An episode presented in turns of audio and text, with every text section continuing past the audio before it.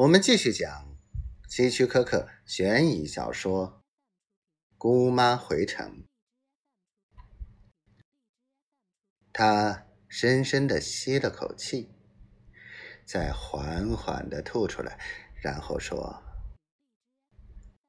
虽然已经过去了三个月，我还是希望奥斯卡带着微笑出现，向我做些解释。”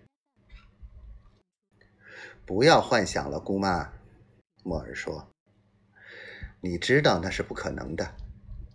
最好是接受现实，过新的生活。”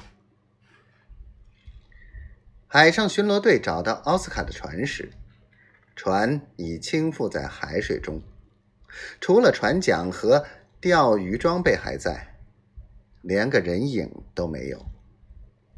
姑妈经常梦见奥斯卡。被海怪拖下船。一个富有钓鱼经验又常独自轻舟出海垂钓的人，以前从没有出过事。天有不测风云，莫尔继续说。但幸好你的生活无虑。不，莫尔，时间会去掉伤痕，但是永远。抹不掉创伤。没有奥斯卡，我永远无法排遣生活。莫尔耸耸肩说：“你知道，就某个意义来说，那是你赋予美满婚姻的代价。”我一直在想，是不是该放弃那栋公寓。那儿全是他的影子。衣柜里有他的衣裳，还有他的写字台，他的梳洗用具。他摇摇头。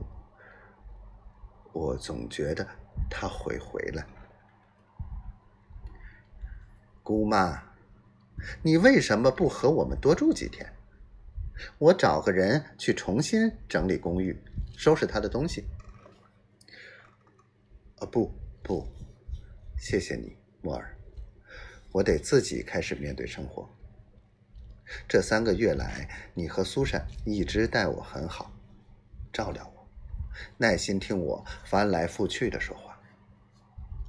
不过，我已经安排好，请罗拉明天回来，她可以帮我做一些事。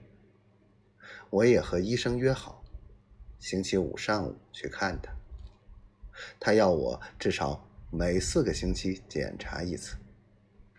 他怕我会旧病复发，就像你姑爹失踪那次一样。